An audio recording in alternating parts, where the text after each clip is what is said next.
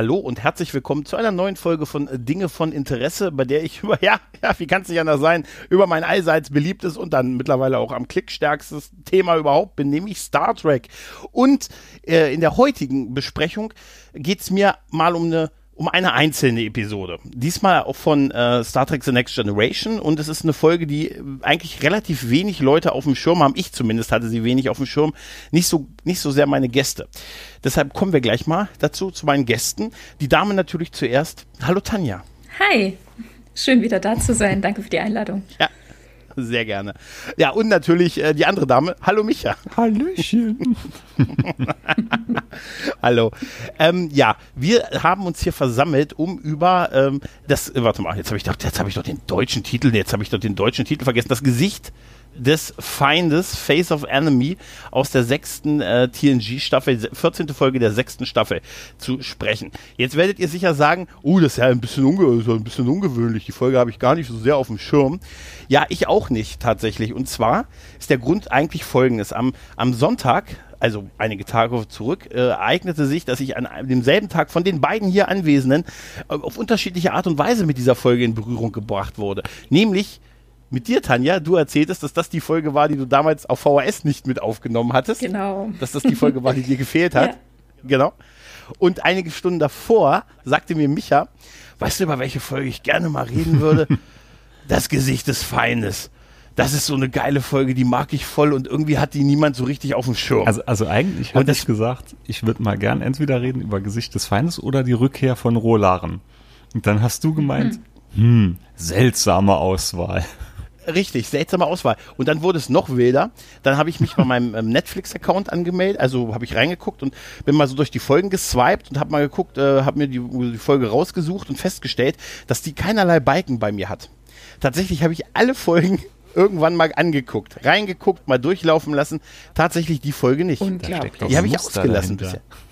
Ja, merkwürdig. Also auch wirklich, und wenn ich irgendwo drin bin oder zumindest so angeguckt habe, bei der Folge war es nicht so. Und dann dachte ich mir, irgendwie ist das doch ein Zeichen. Ne? Ihr beide habt mich in irgendeiner Form damit konfrontiert und hey, ich hatte sie nicht geguckt und ich wusste nur noch grob, um was es geht. Dann können wir es doch mal besprechen. Ja. Super. Ja, Richtig. das ist ein Plan. Ja, fand ich auch. ne? Und dann können wir eigentlich ähm, so ein paar, äh, kurz ein paar Facts zu der Folge machen. Nämlich, wie gesagt, es ist die 14. Folge der sechsten Staffel. Autor war der gute René Evashari. Ich hoffe, ich spreche es richtig aus. Ähm, Drehbuch ist Naren Schenker gewesen und Regie Gabrielle Beaumont. Mhm.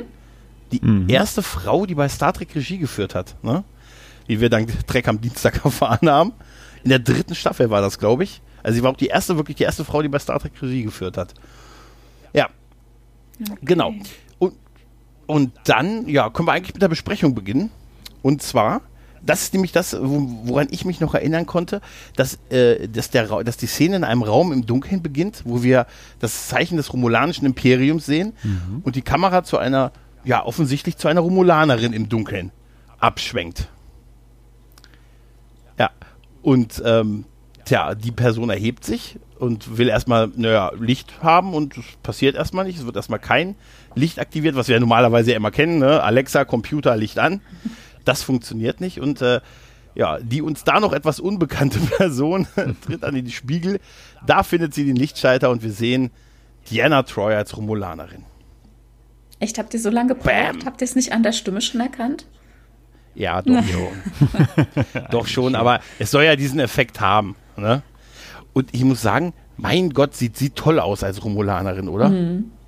Ja. ja. Also es kann nicht jeder tragen. Was wir in der Folge dann noch später bei dem guten Fenris sehen. Oh ja, zu dem habe ich auch was. Aber es sieht, sieht wirklich toll aus. Und dieser entsetzte Gesichtsausdruck, dass sie da halt als Romulanerin ist, äh, ist ich meine, das ist irgendwie mein toller, ein toller Intro, eine tolle Intro-Szene.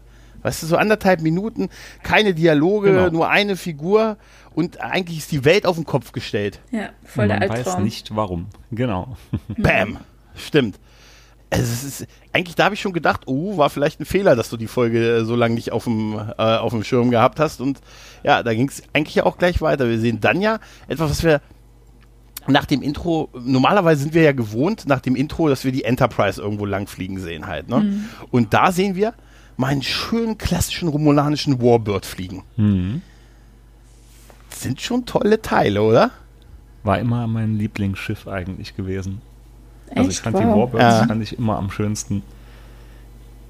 Ey, Ich find's toll, dass die auch so im Größenverhältnis so imposant waren halt. Ja. Ne? Also die klingonischen Birds of Prey waren ja immer so ein bisschen kleiner ne? und die waren halt auch wirklich größer als die Galaxy-Klasse. Ne? Nee, ich fand auch die Form, das war irgendwie, war cool. Raubvogel, ne? Ja, ja. Ja, ja. Genau, und äh, Troy ist jetzt äh, mit dem ersten Gastdarsteller konfrontiert, nämlich mit dem guten, ich habe es mir aufgeschrieben, Subcommander Nevek. Mhm. Der halt äh, auf, äh, quasi ihr Quartier betritt. Ihr sagt, sie heißt jetzt Reckel. Gott, ich, kann, ich hab's mir. Rakal. Rakai, ich kann's mir. Ich komme aber von Reckel nicht weg. Major ich habe die ganze Rakal. Zeit immer an. Ich muss mal Reckel ouch my neck. Wer Elf kennt. Ja. Ja, und der, ja, super, Reckel, ja, und Rakai, genau, ja. Und der sagt ihr quasi hier, du bist jetzt, äh, ähm, ja, du bist jetzt eine äh, Agentin des Tai Shia. Genau, und du hast den und den Namen und äh, wir werden gleich auf die Brücke gerufen und äh, die, du musst dann hier Befehle bellen, weil du bist eine hochrangige Geheimdienstagentin. Und toll gespielt von der guten Marina Sirtis, oder? Ja, ich anfangs auch. so ein bisschen ahnungslos und so, hm, oh mein Gott, was passiert hier? Und sie findet sich ja dann recht schnell dann in die Rolle des Geheimdienst äh, Schurken, sag ich schon fast ein. Ja. Ist euch eigentlich, also ich muss sagen, mir ist in der Folge zum ersten Mal aufgefallen, dass diese Uniformen unterschiedlich sind. Ja, das ist mir in der Tat gestern noch aufgefallen. Ja. Erstens mal diese Ketten, die, oder ich weiß nicht, ob es Ketten Ja. sind, was sie so über der Uniform tragen, dass da manche quasi in eine Richtung so zweigliedrig weggehen, manche nicht. Na, das ist, das ist das. Erkennungszeichen des Tal Shia tat, tatsächlich. Also Troy, also hier Major Raquel, ist ja die einzige, die auf der rechten Seite diese Doppelkette hatte, Ah, ne? oder diese Doppelschärpe. das Das ist ist, mir eben das Erkennungszeichen des Tal Shia. Mhm.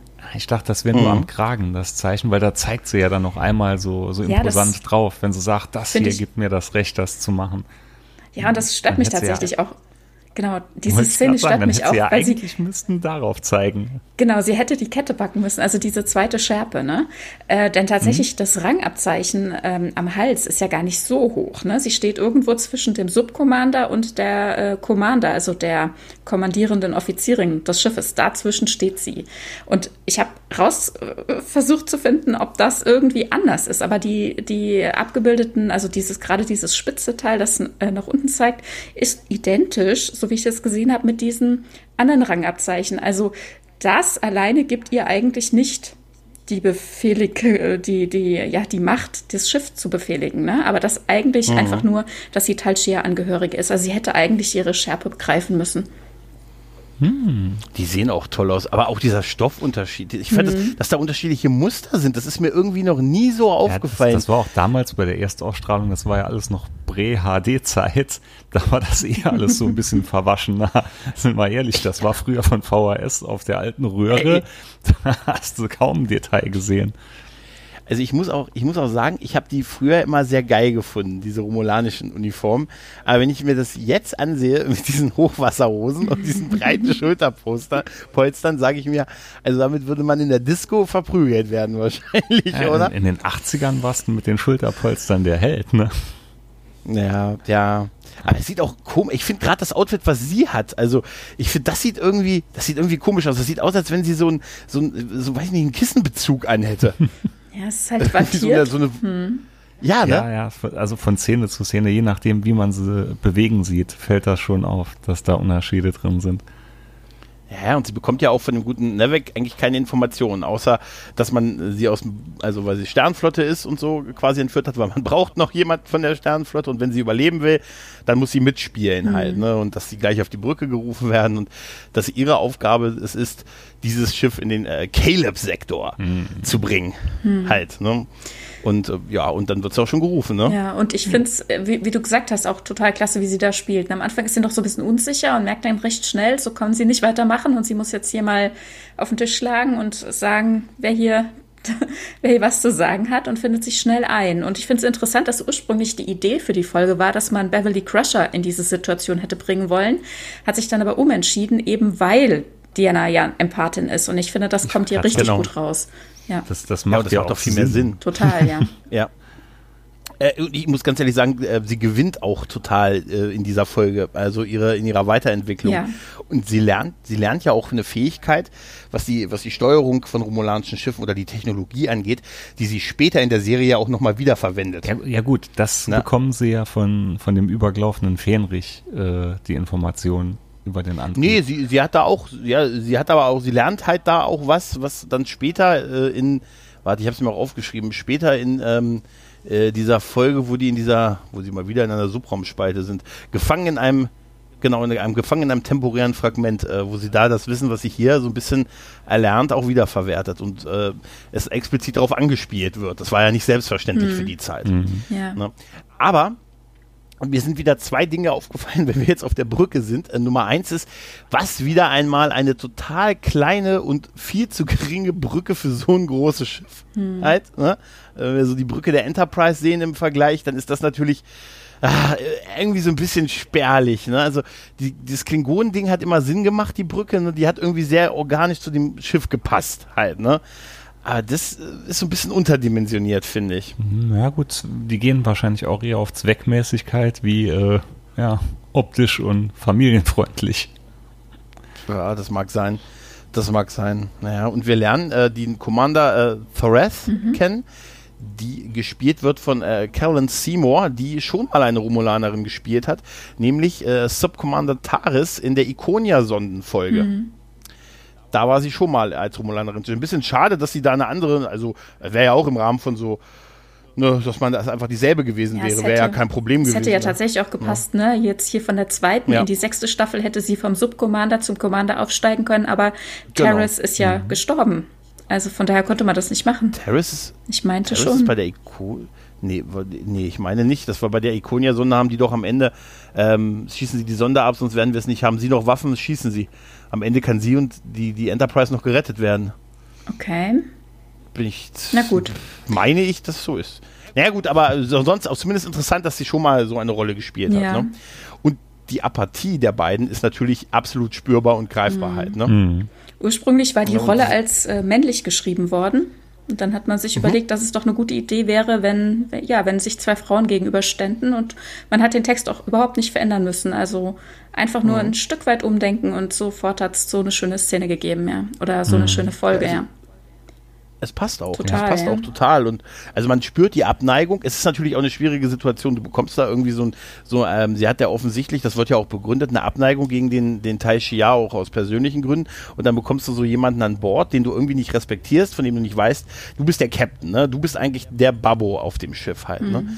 Und äh, trotzdem kann die dir Befehle erteilen und du bekommst eine, eine zwielichtige äh, Operation, so mit fliegen sie in den Caleb-Sektor und warum, wir haben Fracht, was wir übergeben sollen, aber sie dürfen nicht erfahren, was das ist sie dürfen das auch nicht durchsuchen, das ist alles Geheimsache. Ne? dann noch von, das ist natürlich schon ja. blöd. Dann noch von einer, die so noch grün hinter den Ohren ist. Ne? Sie fragt ja, wie lange sie wohl schon im Amt wäre oder beim Tal Shia mhm. aktiv und sie sagt ein paar Monate. Ne? Ja. Troy ja. muss sich ja irgendwie arrangieren, muss sich ja immer irgendwie rausreden. Und äh, das finde ich, das sieht man da auch nochmal so richtig, ne? wie sie ja, dann. Sie, sie, verdreht so richtig schön die Augen ja. dann an so ach, genau. paar, ein paar ja. Monate. Und, hm. ja.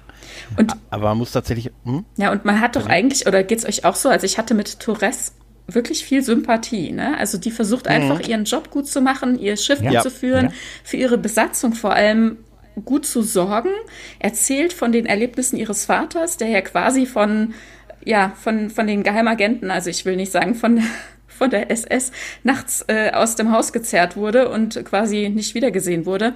Also mhm. man hat ja mit ihr tatsächlich viel Sympathie, ne? Und was Troy hier ja. leisten muss, in was für eine unsympathische Rolle sie schlüpfen muss, ist schon krass, ne? Ja, mhm. total, weil es sehr gegen ihren Charakter eigentlich auch mhm. ist. Ja, ne? sie bleibt sehr professionell ja. die ganze Zeit, trotz der ganzen Ressentiments, die sie ja. hat. Und alles andere, mhm. äh, wenn man jetzt einen anderen Charakter wie Troy genommen hätte, das hätte nicht gepasst, weil wie gesagt, gerade aufgrund ihrer empathischen Fähigkeiten war sie ja mhm. wirklich die Einzige, die da halbwegs hätte könnten zurechtkommen. Also das hätte, ja. wenn, wenn, ich jetzt höre, das, das hätte mit Beverly Crusher hätte das nie im Leben gepasst. Mhm. Hm. Nee, nee. Aber es ist, ähm, ich muss auch sagen, irgendwie dafür, dass die sagen, diese ganze Operation von diesem Widerstand auf Romulus und so, die ist äh, total lange vorbereitet und so. Da habe ich mir gesagt, na, es ist aber mutig, dann die Schlüsselperson irgendwie so zwei Minuten vorher einzucachen und mit so zwei Informationen auf die Brücke zu schicken quasi. Ne? Also ohne so, hey, komm, wir setzen uns noch mal eine Stunde zusammen und wir haben nur eine Stunde und du lernst die wichtigsten Fakten, weil das wirkt ja so. Mhm. Äh, übrigens, da ist die Tür, geh mal rein. Nee, mhm. würde ich, ne? aber, würde ich aber verzeihen, weil ich glaube, das musste alles spontan laufen. Sie war ja auf irgendeinen, wie sagt sie, Neuro, äh, neuropsychologischen Lehrgang oder so. Genau, ja, glaub, oder, da, dann hat sich das einfach gerade so angeboten, dass man gesagt hat, Mensch, das wird gerade passen. Sie ist Empathin, sie ist gerade da äh, abkömmlich von, von ihrem Schiff. Das nehme ich noch irgendwo ab, dass man dann gesagt hat, nee, wir müssen diese Aktion jetzt machen, es passt gerade alles. Und dass dann keine Zeit mehr ja. war, sie einzuweihen. Also soweit äh, verzeihe ich das der Folge. Ja, es wird ja auch immer wieder gesagt, da sind schon viele Menschen gestorben und äh, es werden wahrscheinlich noch mehr irgendwie sterben. Personen, also wirklich ja. schon, ne? Person, Person, ja, bestimmt. ähm, wir haben dann eigentlich einen Umschwung mal auf die Enterprise, weil auf der Enterprise äh, nimmt man ein, eine Person an Bord. Ne, einen Gefangenen, einen, einen ganz interessant, einen ehemaligen, äh, einen ehemaligen Fähnrich der Sternenflotte, der vor 20 Jahren rübergemacht hat. Mhm. Fähnrich the Surf der ja bei den Romulanern gelebt hat, jetzt zurückkommt, weil er das da halt nicht mehr damit klarkommt und irgendwie wochenlang in einem Shuttle irgendwie unterwegs war. Jetzt wird er an Bord gebeamt, weil er sich quasi wieder, ja, so der Heimat wieder ergeben hat. Der ne? Shuttle war wahrscheinlich ähm, die Air Force One. ja, wahrscheinlich. Da habe ich, da habe ich drei Punkte. Ich. Mhm, ja. ja, da habe ich tatsächlich Nummer eins in dieser Szene, also ab dieser Folge hat Worf einen Zopf. Ja, das ja, ist die erste das ist Folge. Die erste Folge. Ja. ja. Genau. Das ist super. Perfekt, das ist ja, ich muss sagen, der Zopf mhm. steht ihm auch total gut. Mhm. Nummer zwei, dieser Fähnrich des Surf.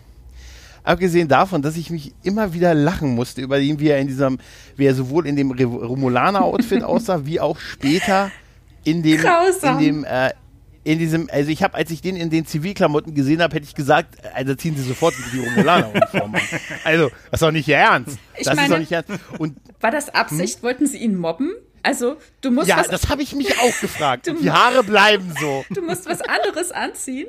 Hier, nimm das. Ja. Ein kackbraun Strampler, der alles abzeichnet. Wir wollen nämlich, dass du ja. scheiße aussiehst. Ja, und, und noch was Wichtiges ist, die Haare bleiben so. Oh. Weißt du? Also, es ist, es ist so unglaublich. Also, und überhaupt finde ich das irgendwie merkwürdig. Ein Mensch, der 20, von der Föderation dann quasi ein Fähnrich, der rübergemacht hat äh, ins Romulanische Reich. Er begründet es ja später, dass er die Kultur und das alles interessant mhm. fand. Aber irgendwie, dass der dann 20 Jahre dann da bei den Romulanern irgendwie militärisch tätig sein konnte mhm. und dann nach 20 Jahren gesagt hat, naja, jetzt ist man älter, jetzt finde ich das alles irgendwie nicht mehr so gut. Da habe ich mir gesagt, irgendwie ist das so interessant, dass ich es fast schon schade finde, dass die das einfach sinnlos liegen lassen und es eine, eine absolut sinnlose B-Story ist, weil das, was er macht, hätte man auch sagen können, wir haben eine Sonde, da ist eine Botschaft von Spock und da ist ein Passwort drauf. Picard, hast du eine Idee, wie das Passwort sein könnte? Ähm, Cowboy-Diplomatie. Ah, dann hätte er dieselben Informationen bekommen. Also dafür finde ich das, ich habe wirklich ein Problem damit, dass man, also was, äh, zumindest hätte man davon was Interessantes für eine Folge erzählen können, aber das ist einfach viel zu wenig ja, irgendwie, nur auch, um diese Botschaft zu übermitteln. Doch, vielleicht könnten schon früher ein bisschen einstreuen, dass es überhaupt mal Überläufer von der Föderation gab oder so. Weil das war auch so, ja, das eh, war auch so aus dem Hut gezaubert. Ne? Ja, es ist eh ein bisschen komisch, ne? weil Ende der ersten Staffel äh, die neutrale Zone, da heißt es noch, seit 53 Jahren haben wir keinen Kontakt mehr mit den Romulanern ja. und vor 20 Jahren kommt einer auf die Idee und fliegt einfach mal rüber und sagt, hallo, hier bin ich. Also, hm, naja. Aber das, das wäre super, wenn sie das immer so als Nebensatz gemacht haben. Wir haben seit äh, 50 Jahren mit den Romulanern keinen Kontakt, außer Fenrich de Surf. Der hat rüber gemacht. Der war wahrscheinlich damals mit diesen kackbraunen Klamotten rübergeflogen und dann sagten die Romulaner, oh mein Gott, da muss man doch was machen. Junge, komm nee, her. Nee, das müssen wir Wir erfahren ja später, das ist ja auch eine interessante Information, wir erfahren ja später, dass die Föderationsgrenze ja wirklich geschützt ist. Ne, dass da so mhm. Sensoren sind ja. und äh, Satelliten und richtig so, so Netz, was zumindest und, und so und ich stelle mir das so vor, dass ähm, also in meinem Kopf stelle ich mir das so vor, als sie dieses Subraumnetz da installiert haben, hat das Surf als Fähnrich gestanden, hat gesehen, das Schild geht langsam hoch und ist dann noch rübergesprungen mit letzter Kraft. Ich glaub, ja, der war irgendwo, und es gibt ein Foto davon. Wirklichkeiten, ja. Nee, der hatte wahrscheinlich in Wirklichkeit einen Hausmeisterposten und ist irgendwo doch durch Zufall über die Zone rübergefallen. Was mich es in der, sind, habt ihr es auf Englisch?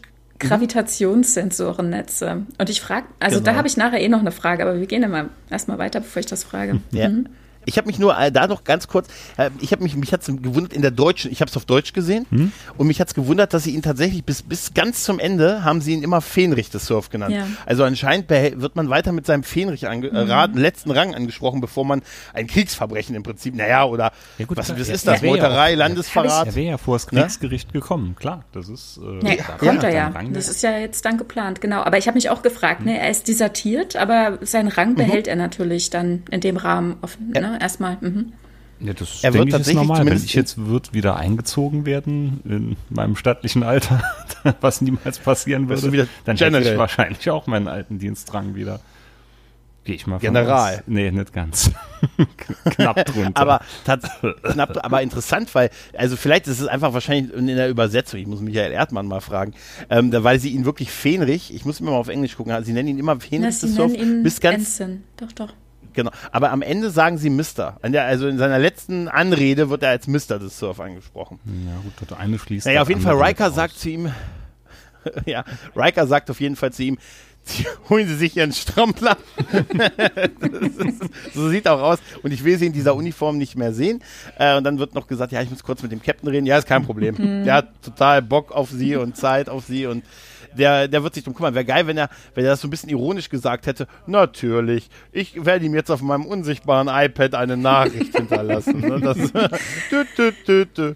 Sie haben eine wichtige Nachricht für Sie, Kapitän. Naja, aber äh, Jean-Luc wäre nicht Jean-Luc, Ja. ne? wenn er nicht tatsächlich äh, ohne Wache zu ihm geht und sagt, Gott steht dir dieses Outfit. Im, Im Drehbuch steht übrigens sein Vorname. Er heißt Stefan. also, Äh, ernsthaft? Stefan, das. Ich habe gedacht, Steff. Ja, also Steven ich- wahrscheinlich, ne? Ah, super. Haben sie nicht Genau, mit in die Folge Picard- genommen. Und es gibt über ihn nochmal äh, übrigens was Apokryphes. Also es gibt einen Roman. Mhm. Echt? Ja. Okay. Habe ich nicht gelesen, aber nur erfahren, dass es ihn gibt. Siehst du, das ist der, Micha, das ist der Einsatz, den ich hier sehen will. Weißt du? Ne? Du hättest jetzt sagen müssen, ich habe ein Theaterstück inszeniert von diesem Roman. Letzte Woche. Sagt derjenige, dass ein da Balken mal bei Netflix noch leer war. Ja, ist auch wieder wahr. Jetzt ist er nicht mehr leer.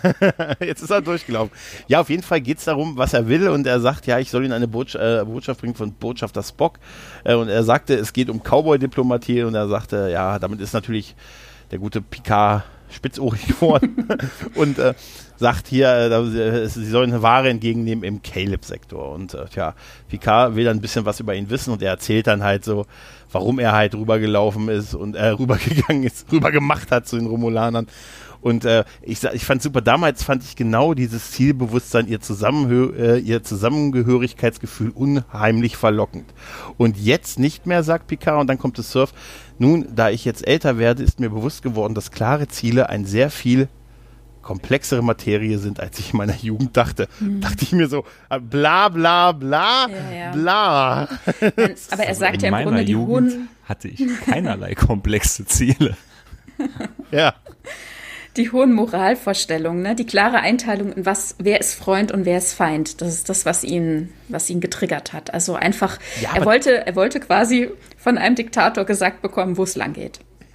Ja, aber die, die haben es ja alle einfacher als die Föderation. Die Föderation besteht aus ganz, ganz vielen Aliens, also aus ganz vielen Völkern. Während die Romulaner sind halt die Romulaner. Da ist der Feind alles, was nicht der Romulaner ist halt und so. Das ist schon einfacher halt, ne? So ein bisschen zumindest halt, ne? Auf jeden Fall finde ich es gut, dass Kirk so, äh, dass, Pi- dass Picard halt nach den, ähm, nach den Motiven von ihm fragt halt. Ne? Ja, ah ja, man will verstehen, ja. Ja, weil er sagt, er möchte halt den Boten kennenlernen. Gut, das hätte er bei einer Sonde nicht machen können halt, ne? Ähm, aber dann sind wir noch wieder auf dem Warbird und äh, da sehen wir uns jetzt die, die, die Fracht an und die Fracht sind äh, ja hö, und seine Berater, die äh, im Widerstand tätig sind, beziehungsweise halt äh, ja die Kultur der Romulaner, ja, was wollen sie eigentlich? Wieder ein bisschen öffnen, ne? wieder ein bisschen mehr mit den, äh, mit den Vulkaniern cool sein und so, ne? Naja, vor allem sind sie Ja. gegen, gegen die, ähm, ja, wie sagen Sie, die restriktiven, ja, gegen die Diktatur. Mhm. Sie sind, sie haben äh, mal den Mund aufgemacht, ne? Das ist der Vize-Prokonsul, den kennen wir auch schon aus Wiedervereinigung. Ja, stimmt. Mit Ist auch seinem- derselbe, ne? Ja, ist derselbe. Ja. Also, ja. Ja. Und mit seinen beiden engen Beratern, ja. Und ihm würde halt, äh, ihm würde halt auch echt was blühen, wenn er bleiben würde, ne? Stimmt ja, ja, hatten ja, sie ja gesagt, ist, dass er den Mund aufgemacht hat und immer zurückrudern kann und ansonsten, ja, wird er wahrscheinlich ja auch verschleppt werden. Ja, interessant ist diese, diesen Weg dann zu Commander Thorez, weil genau das ist ja ihrem Vater passiert, ja. ne? Ja. Ja, also, also da denke ich mir, vielleicht war das das einzige Schiff, was sie gerade nehmen konnten. Also ich kann mir nicht vorstellen, dass das Ganze halt so von langer Hand geplant war. Und man hat halt, mhm. ja, man nimmt das mit, was man arbeiten kann. Naja, an, an Torres, äh, denke ich, sieht man einfach, dass sehr viele auch kritisch oder unzufrieden sind. Ne? Aber sie versucht ja trotzdem ihre Arbeit zu machen. Sie ist Militärangehörige und wenn man, mhm. selbst wenn man sie einweihen würde, bin ich mir nicht sicher, ob sie die Leute, äh, ob sie denen helfen nee. würde. Ich glaube auch, sie Glaub würde die nicht. verpfeifen. Ne? Von daher müssen die tatsächlich diese Wege gehen. Die hat, ähm, also wir haben ja in der Szene, wo dann, also diese wird ja gesagt, du musst zum Essen kommen, weil bei uns essen alle Führungskräfte zusammen. Ne? Das ist also wie eine nicht enden wollende Weihnachtsfeier. Jeden Tag musst du mit den Führungskräften zusammen essen. Und da muss ich sagen, ich fand es sehr, sehr toll, dass sie ähm, A, goldene Kelche haben. Mhm. Weil ich finde generell, ich versuche goldene Kelche, ich möchte einfach meine Getränke aus Kelchen zu mir nehmen. Und ich fand es sehr schön, dass ähm, äh, äh, Torres ähm, als sie reingekommen sind, so eine Geschichte erzählte, so eine Kriegsgeschichte, wo sie auf einen anderen äh, Taishia-Agenten anspielte, der mal einen Einsatz versaut hat und da und sie hat es quasi das Ruder rumgerissen und hat dann das, das äh, Schiff äh, des Gegners, das Flaggschiff zerstört und daraufhin hätte man den Geheimdienstagent, der damals dafür zuständig wäre, auch äh, exekutiert. Also die Botschaft ist nicht nur zur Unterhaltung der Tischgäste da, sondern eindeutig eine Botschaft an, äh, an, äh, an die gute Rackle. Mhm. Ja. ja. Und das ist sehr, sehr schön. Und ich muss sagen, dieser angepisste Gesichtsausdruck von, von Marina Sirtis ist großartig. Sie spielt das wirklich fantastisch. Dieses Suffisante, was Torres äh, im Gesicht hat und dazu diesen, diesen fast schon steinernen Blick von Marina. Ja, ab, ab da kippt oder? es dann auch. Also da merkt man, dass sie jetzt langsam im Sattel sitzt und jetzt weiß oder mal auslotet, wie weit sie gehen kann. Genau, genau. Und da fahren wir auch diese Geschichte von dem Vater von, von Torres, der ja auch irgendwie dann irgendwie mal den Mund aufgemacht hat und dann nachts abgeholt wurde und eigentlich da, nur ein alter Mann schon, war. Das fand ich schon krass, ne? weil da sagte ja Troy dann zu ihr, ja, war wohl ein Kriegsverbrecher oder da hat sie ihr. Nee, sie sagt, oder eine Kriegsverbrecher. Er war, war sicher ein Verräter. Er war ein Verräter, Verräter, genau, er war ein Verräter. Das fand ich schon krass direkt so. Ja, das war, was, was sollte sie sagen? Es tut mir leid, geben Sie mir nochmal die Bearbeitungsnummer, ich gucke nochmal nach, ob wir was daran tun können. Nee, aber es ist, es ist wirklich nicht zu unterschätzen, wie, wie, wie schwer ihr das gefallen haben muss, ne? Mhm. Weil das ja so komplett gegen ihren Charakter eigentlich ist, ne? Ja, also das ist, das ist schon toll. Das ist wirklich, wirklich sehr, sehr gut gespielt. Ne? Und dann ähm, stoßen wir ja auf den, den Frachter-Captain ne, der, ich habe mir vergessen, wer weiß einer noch, wie die, wie die hießen? Toliana? Nee, nee oder so ähnlich? Ähm, nee, ähm. Korvalianer? ich weiß nicht. Ach, Korvalianer, genau. genau. Ach ja, aber da fällt mir ein, ein, mhm. genau, aber ein Blick vor, vorher noch in meine Notizen war, da fällt mir ein, bei dem Essen gab es noch die Szene, wo Torres ja ein bisschen sie ausgefragt hat, ja, wo haben sie denn studiert, ne? mhm. ne? Also so ein bisschen, ne? Und da haben sie auch sicher auch die Reden von dem und dem und so mitbekommen und super war. Waren sie denn auf der Schule oder waren sie auf dem Imperialen Kriegscollege? das ist das imperiale Kriegscollege. Ah, ja, war ich immer nur ein Jahr. War mir zu viel Stress im Hintergrund, zu viel Beef in der Umkleide. Da fand ich aber auch geil, dass Nevek immer so schon so panisch rübergeschaut hat. Das, äh, der hat das auch ganz gut gespielt, weil er hat ja immer dann so rübergeschaut mhm. und immer so, oh Gott, oh Gott, hoffentlich klappt ja. das, hoffentlich fliegen wir jetzt nicht auf. Der hat auch gut gespielt. Ja, aber das hat, auf jeden Fall, aber ich finde, er hat so oft so geguckt, dass das schon auffällig ja, war. Ja, das, das stimmt auch. Also gegen, gegen, je, äh, gegen Ende hat er immer häufiger so diesen, also wenn du mit einem rumhängst, der so immer aussieht, wie als will er, als hat er Angst, gleich erwischt zu werden, das ist immer ein schlechtes Zeichen irgendwie, ne? Naja. Ich auf jeden Fall. könnte mir vorstellen, hm? dass es halt auch unterstützt hat, ne? sowohl wie er reagiert und empfunden hat, als auch wie Torres äh, reagiert hat und empfunden hat, weil Diana eben Empathin ist und sie musste sich ja durchlavieren durch diese Unterhaltung mit ja. dem, wo hast du studiert, wie war das mit, äh, mit den Vorlesungen ne? und so. Sie musste da ja irgendwie durchkommen durch diese Unterhaltung. Oder mhm. dann hieß es hier, nimm doch unser, ess doch mal Viverin oder wie hieß das noch? Ähm, ne? Also ich meine, sie wusste noch nicht mal, welche ja. Schüssel sie nehmen muss, aber sie hat natürlich dann direkt, denke ich mal, gemerkt, äh, war es die richtige, war es die falsche Schüssel und wie kann sie dann darauf wiederum reagieren. Ja. Ach, das war schon gut. Das fand das ich auch schön gelöst, gut. dass er einfach die falsche genommen hat und dann aber so drüber weggegangen ist. So, wie mhm. gesagt hat, ach, sie hat ja. schon Besseres sonst wo gegessen. Und äh, hat ja, sie auch gut ist, reagiert. Das war sicheres Auftreten bei absoluter Ahnungslosigkeit, mhm. ne? Also, ja, das ist, das ist schon nicht hoch genug einzuschätzen, ja. Ja, auf jeden Fall die Söldnertruppe, äh, die wirkt gleich verdächtig, die will halt die Ware, also dass sie rübergebeamt wird und äh, äh, die gute äh, Diana erkennt natürlich, dass, äh, dass der lügt äh, und sagt es äh, dem guten na, ähm, die Namen. Nevek? Nevek sagt sie Nevek. das, genau, das flüstert sie ihm so zu, er lügt und Nevek schießt von, anscheinend kann man von jeder Konsole übrigens abschießen, das Wechsel, äh, schießen, das wechselt nämlich in dieser Folge mehrfach äh, und ja, zerstört den Frachter und sagt dann, natürlich als sein Commander ihn fragt, warum er das getan hat, weil sie es mir befohlen hat. Sie war's, sie war's. Alter, sie war's, sie war's. Sie hat, mir's sie hat es mir befohlen. Da habe ich gesagt, da hat er, hat er schon, da hat er schon Vertrauen bewiesen. Ne? Schon, ja, und sie, na gut, und sie, Troy macht das halt weiter eigentlich ganz gut, dass sie sagt, sie, sie muss ihre Entscheidung nicht begründen und so. Und äh, das ist zwar ein bisschen dünner, aber man lässt sich so ein bisschen drauf ein mhm. halt, ne? Mhm. Und sie sagt, ja, wir, dann müssen, ähm, dann kommt es ja auch schon so weit, dass wir sagt, ja gut, dann müssen wir jetzt die, äh, also sie setzt, noch kann sie mit ihrer Autorität, die sie anscheinend, die so, das muss wirklich, es muss eine extreme Ma Angst vor dem Tai Shia herrschen bei den Romulanern, ja. weil wir sehen ja irgendwie eine Trennung. Das Militär ist das eine, aber das andere ist der Geheimdienst. Mhm. Und der scheint ja wohl wirklich äh, extrem mächtig zu sein. Halt, ja. ne? Nevek sagt sie auch an einer Stelle, ne, als Diana sagt, äh, hier, die Leute gehen mir aus dem Weg, die haben voll Angst vor mir. Und er sagt, naja, ich meine, wenn die mit ihnen anecken, dann sind sie entweder im Knast oder morgen tot, ne? Genau. Also das ist schon ganz klar. am Anfang. Das sagst du schon ziemlich am Anfang ja. von der Folge. Die Leute haben alle Angst vor mir. Noch ja, noch bevor sie die Fracht betrachten kann, bevor mhm. sie erfährt, worum es überhaupt geht, ja. Ja, wäre geil, wenn der andere Pilot sich jetzt umgedreht hat und gesagt hätte, ja, während ihr denkt, sie ist der Schlimmste, ich arbeite für den Schattwasch. Gut. Was? Wer sind denn die? Das erfahrt ihr erst in 25 Jahren und dreht sich wieder um. so. Nein, ähm, ja, aber das ist schon, ähm, wir haben das ja später bei Deep Space Nine auch immer wieder gesehen, dass die halt, äh, der Tal Shiar schon eine, ne, schon eine sehr Nummer. mächtige und sehr effiziente schon eine Der Nummer wird ist, übrigens genau. in dieser Folge eingeführt, ne? Das erste Mal wird der Tal Shiar hier überhaupt Stimmt. erwähnt. Und hm. der Name, Name, der Name kommt in Anlehnung an den, äh, oder an den, an die Tötungstechnik, an den Todesgriff sozusagen der äh, Vulkanier, das Tal Shaya. Das erfährt man das erste Mal in der Reise nach Babel und dann später auch noch mal in, wie heißt die, Enterprise Innocent, wie heißt die nochmal auf Deutsch? Ähm, weiß ich jetzt gerade nicht. Innocent? Äh, unsichtbare Falle.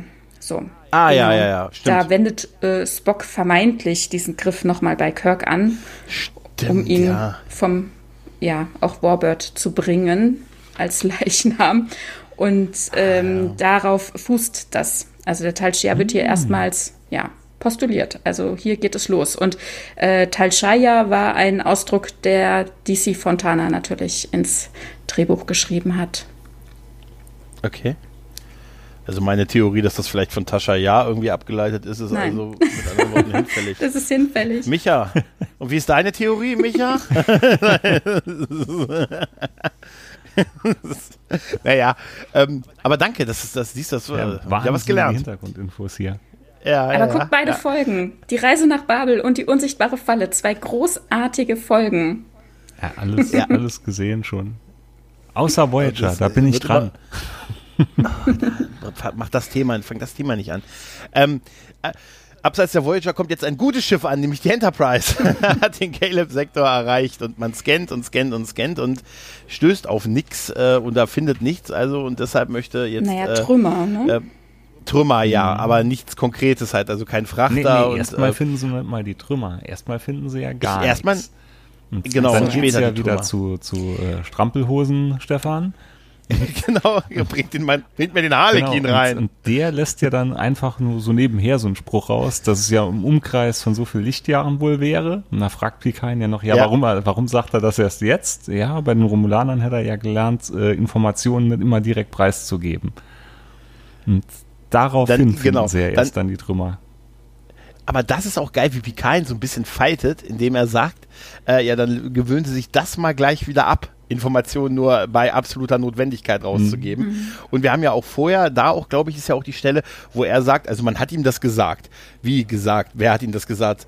Sie haben noch mit Spock geredet. Ja, genau, genau. Ja, ja, nee, nicht, ja, nicht also, das war die Putzfrau vom Cousin von einem Bekannten. War, ja, und dessen Schwager hat dann gemeint, und, da könnte. Und der kannte aber. Und der hatte die, hatten, die Brieftaube und naja.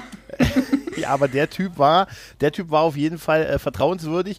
Wie Worf dann aber auch, Worf hat so, ist so geil abwertend. Worf, sicher auch ein Romulaner. Was soll es denn sonst gewesen sein? Jetzt mal ehrlich. Aber Worf hat ja auch, Worf ist ja immer so dieses, ne, so, ah, wir, sind hier, wir werden ja in eine Falle gelockt. Er, er ist halt der Sicherheitschef. Ja, ne? Das nimmt er halt auch sehr, sehr ernst. Den Romulanern hat er natürlich ein persönliches, familiäres Hühnchen zu rupfen, ne?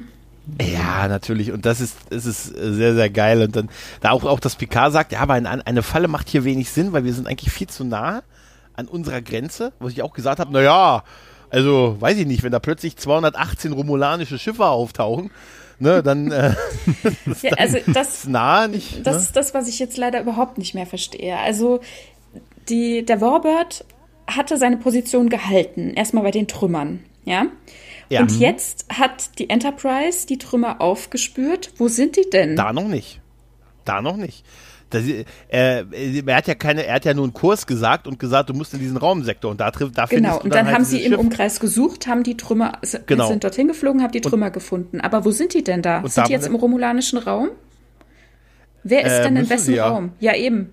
Sie sind jetzt noch, äh, also ich hätte es jetzt als neutrale Zone bewertet, neutrale weil, Zone äh, bewertet. weil ähm, sie sagt ja später, wenn wir, wir wenn im Caleb-System wäre noch okay, aber um dieses andere System, weil ja der Frachter zerstört ist, in das, ich habe es mir aufgeschrieben, in das Drakensystem, um ins Drakensystem zum Planeten Draken 4 aber zu kommen, fliegen sie nie muss man hin. 20 Stunden. Da fliegen sie nie hin. Nee, Nee, fliegen sie nicht, weil sie die Ankunft der Enterprise, nachdem ja. die das nachdem die sich ausgerambot haben, wer das Sagen hat, wird doch der, die Enterprise, die, äh, wird doch die Ankunft der Enterprise äh, festgestellt. Genau. Aber es ist, du hast recht, es ist ein, es ist eigentlich schon so ein gewisser Zeitverzug. Eigentlich hätten die schon weg sein müssen. Also, ja, da hast mir, du schon mir ist ganz nicht unrecht. klar, in wessen Raum sie sich jetzt befinden. Denn sie haben ja eigentlich die Föderationsgrenze noch nicht überschritten. Also zumindest musste Troy keine Daten eingeben. Genau. Ne? Mhm. Aber sind die anderen denn in den romulanischen Raum vorgedrungen? Eigentlich auch nicht. Ich, ich denke auch, es ist neutrale Zone. neutrale Zone. Sehe ich auch so. Ja. Das ist so gerade so ja. das Niemandsland, wo, wo man nicht gern reingeht, wo aber noch nichts so richtig passiert. Und wo sind ja, die dann die Gravitationssensoren?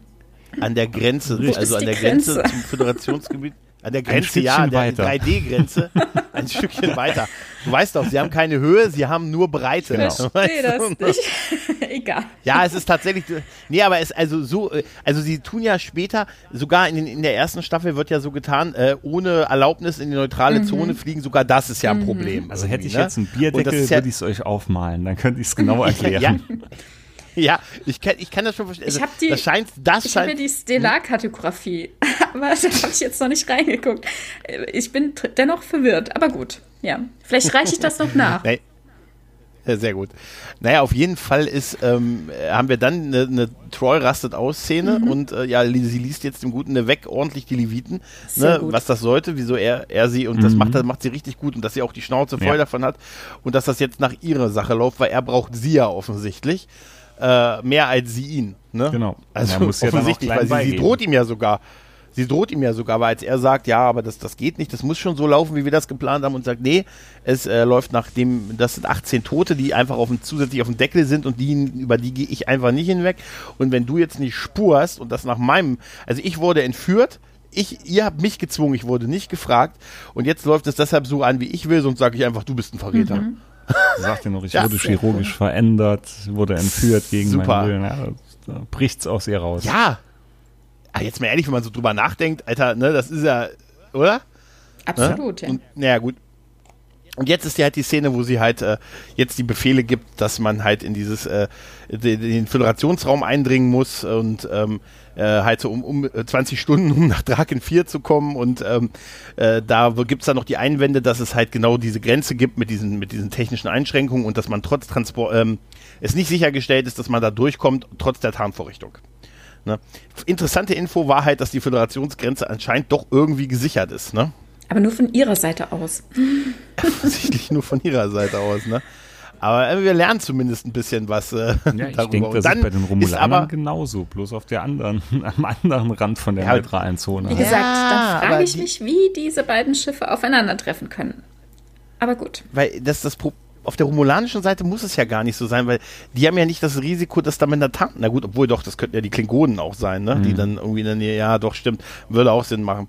Naja, auf jeden Fall kommt jetzt ja die, äh, die Enterprise an und man ist ja Gott sei Dank noch getarnt. Ja, dann müssten die ne? Klingonen ja auch durch den Föderationsraum fliegen und das, das ist ja auch nicht optional, oder? Also ich glaube, dass sie, es sei denn, sie sind ähm, ja, aber der, die neutrale Zone muss ja irgendwo auch dran, also die kann ja nicht physisch enden. Also die muss doch auch, kann, muss doch auch irgendwo beginnen, wo kein Föderationsraum angeschlossen ist. Also, oh, ich brauche eine Sternkarte. Aber jetzt, jetzt, stellt euch mal eine Deutschlandkarte ja. vor.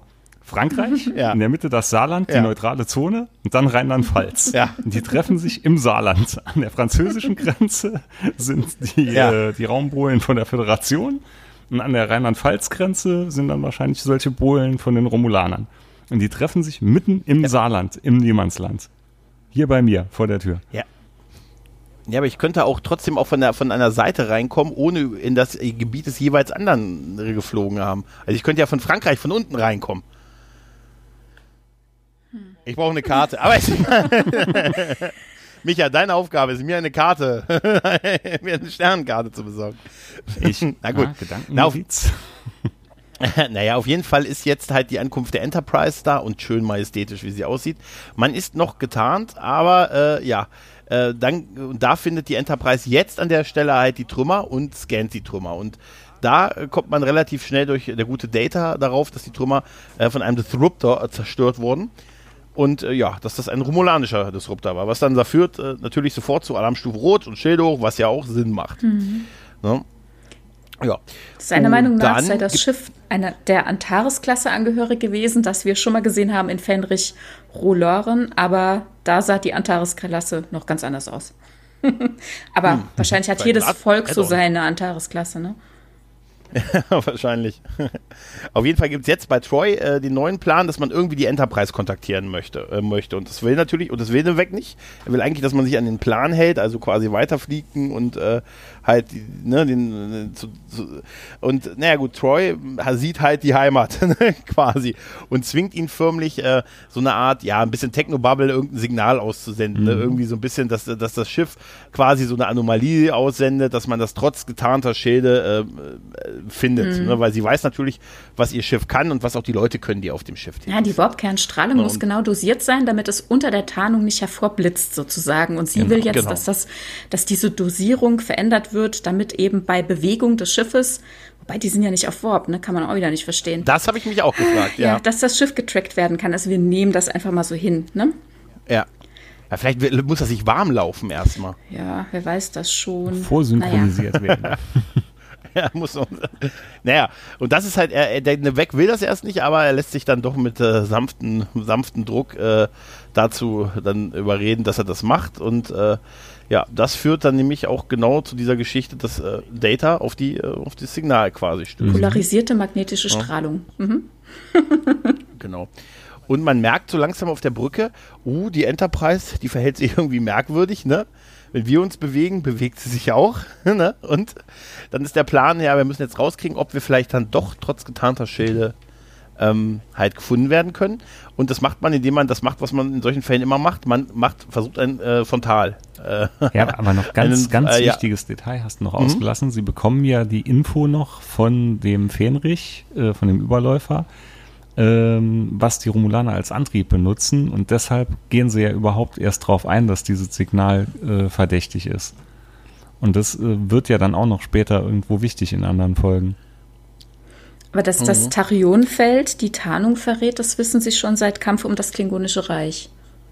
Ja, und das ist ja auch, was sie auch sagen, was auch unter anderem eventuell an der Grenze wartet. Mhm. Ne?